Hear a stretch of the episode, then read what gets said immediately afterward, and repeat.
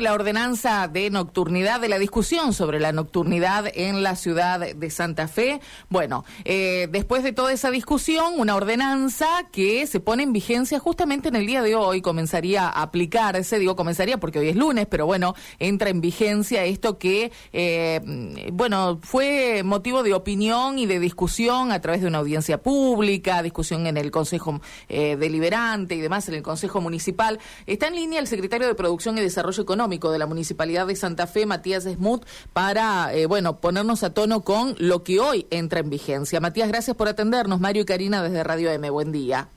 Hola, buenos días, gracias a ustedes por el llamado. Bueno, tal vez debamos repasar, ¿no? Algunos de los puntos más importantes de la puesta en vigencia de esta ordenanza, Matías.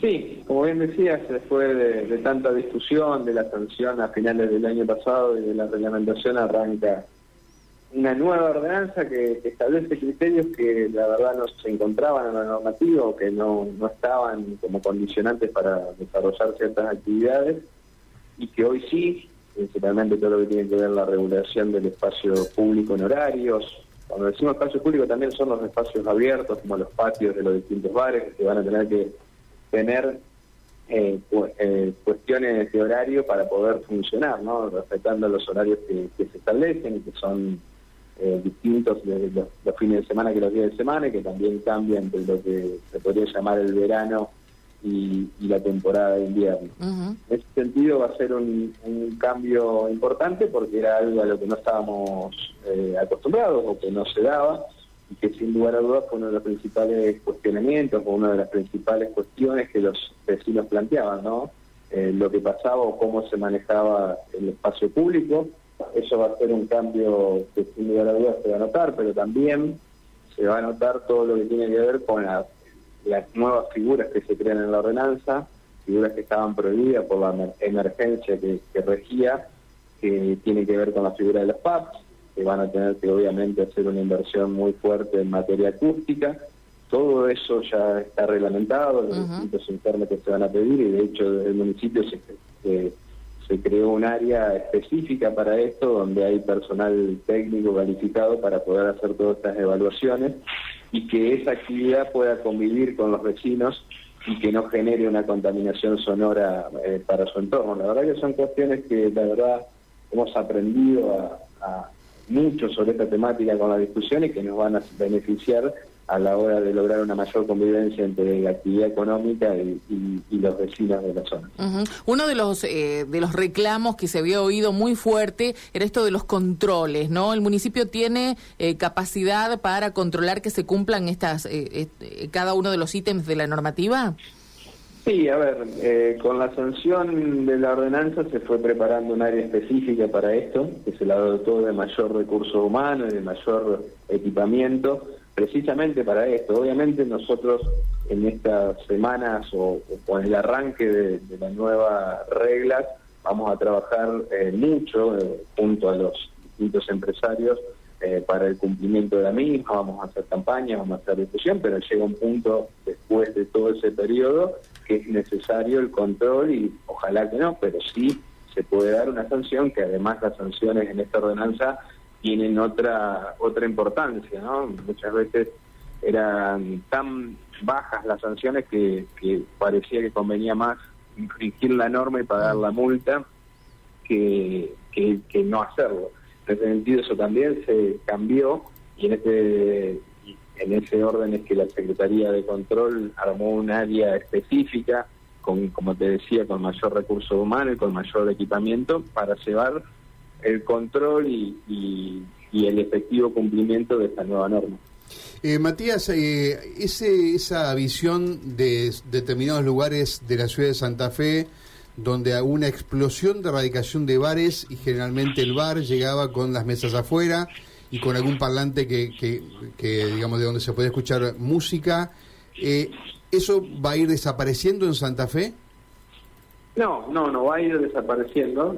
O sea, si bien si quieren escuchar música en la vereda van a tener que tener un informe que establezca la cómo, hacerlo para que no afecte a los vecinos. Lo que se limita es el horario de, esa vida, de ese funcionamiento. Me parece que es importante y de hecho una de las cuestiones que salía en los relevamientos es que estaba como algo positivo, visto como algo positivo este uso del espacio público, porque eso daba más seguridad, da mayor presencia de, gente en la calle, hace que el entorno se vuelva más seguro.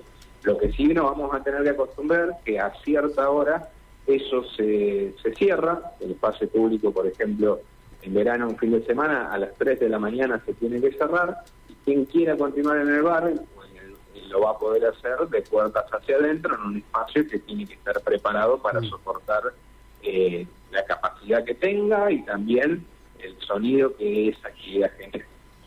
O sea que eh, dos cosas, ese, ese estudio de impacto del sonido y además la limitación de los horarios, ¿eso va a atender esa situación? Claro, eso es lo que pretendemos a través de la ordenanza, que se cumpla, que la actividad dentro del bar pueda mutar, que pueda trabajarse como un estilo pub, pero que en el espacio al aire libre quede desocupado determinado horario. Y hoy en día cuando uno habla con los jóvenes y le pregunta, ¿y los boliches? Y los boliches no volvieron más a Santa Fe. ¿Esa es una realidad a la que hay que acostumbrarse, crees? A ver, me parece que hubo un cambio importante en lo que eran los boliches en, hace 10 o 15 años atrás los encontrábamos en pleno microcentro me parece que eso llevó a una cuestión que, era necesaria como fue la emergencia todo lo que generó esa discusión. Me parece que el traslado a la 168 no se pudo consolidar nunca. Nosotros eh, ahora tenemos el compromiso de hecho lo dice la ordenanza pero también el presupuesto de este año de hacer hombre a esta infraestructura. En materia de boliches lo que se cambia es el horario de ingreso para que no se desembudo a las 2 de la mañana, sigue cerrando a las 6 de la mañana. Eh, y lo que vamos a buscar es que haya una rotación o, tratar de ver, por ejemplo, nosotros creamos la figura del parador de playa que va a poder trabajar hasta las 2 de la mañana.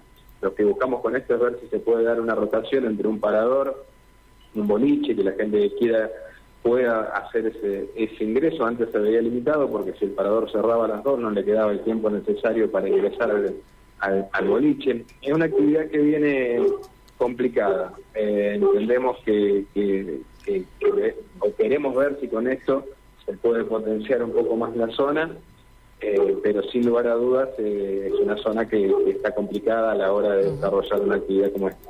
¿Cómo quedó, Matías, la situación de los clubes? Recuerdo Villadora, por ejemplo, el otro club que está en Avenida Freire, digo, eran situaciones particulares y diferentes de la generalidad de los boliches y demás.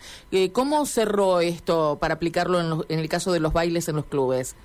Sí, tanto Villadora como República del Oeste en Avenida Freire eh, tienen un, nosotros habíamos enviado en el mensaje un capítulo para estos dos casos emblemáticos. Eh, el Consejo lo sacó de la ordenanza y lo que sancionó fue una resolución para cada uno de ellos, una resolución de excepción a la norma que tiene una duración de cuatro años y que le establece ciertas cuestiones que van a tener que cumplir con, principalmente con la limitación horaria, donde Villadora eh, los domingos no va a poder excederse de las 3 de la mañana y República del Oeste los sábados no va a poder excederse de las 4 de la mañana, eh, generando habitualmente una actividad por fin de semana eh, y pudiendo tener mensualmente una excepción por día de eventos, pero siempre respetando el tema horario, que es lo que le limita al club, sosteniendo las capacidades obviamente que ya tenían y con los estudios eh, de, impacto acústico que vamos a tener que hacer. De hecho, ya hace un par de días, sobre el final de la semana pasada, se recorrió República del Oeste para ver eh, de mejorar el sistema de, insonorización que tiene el espacio. Matías, gracias por atendernos, ¿eh? ha sido muy amable. No, gracias a usted por el tiempo. Buen día, gracias. El secretario de Producción y Desarrollo Económico de la Municipalidad de Santa Fe, Matías Smuck, a propósito